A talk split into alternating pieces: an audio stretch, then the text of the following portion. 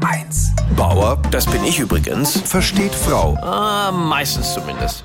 Ich bin ja als Künstler immer auf der Suche nach neuen Einnahmequellen und womit man ja richtig gut Geld verdienen kann, ist Coaching.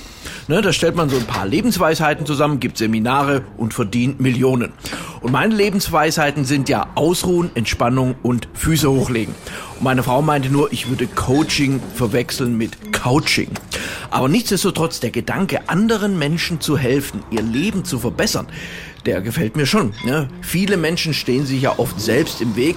Ich zum Beispiel. Ne? Ich rede mir zum Beispiel oft ein, ich kann das nicht. Und ein Coach bringt einem dann bei, so einen Glaubenssatz zu ersetzen durch, ich bin wertvoll und kompetent. Man kann es dann zwar immer noch nicht, aber man hat eine andere Einstellung dazu. Und mit diesem Wissen habe ich gedacht, werde ich jetzt einfach der Beziehungscoach meiner Frau.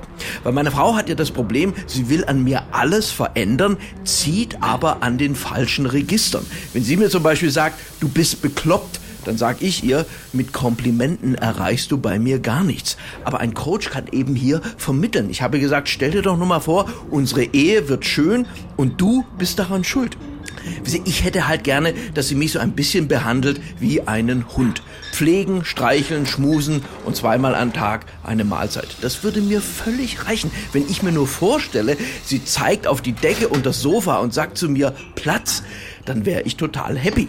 Ja, ich muss Ihnen nicht sagen, dass meine Frau von meinen Coaching-Fähigkeiten wenig begeistert war, weil sie halt auch meinte, ein guter Coach entwickelt ihre Persönlichkeit so weiter, dass man ihn danach nicht mehr braucht. Und das ist natürlich blöd. Daran hatte ich gar nicht gedacht. Wisse, ich würde halt meiner Frau so gerne klar machen, dass ich wirklich eine gute Wahl bin.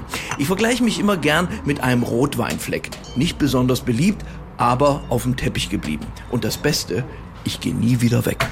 Bauer versteht Frau. Auch auf hr1.de und in der ARD Audiothek. HR1, genau meins.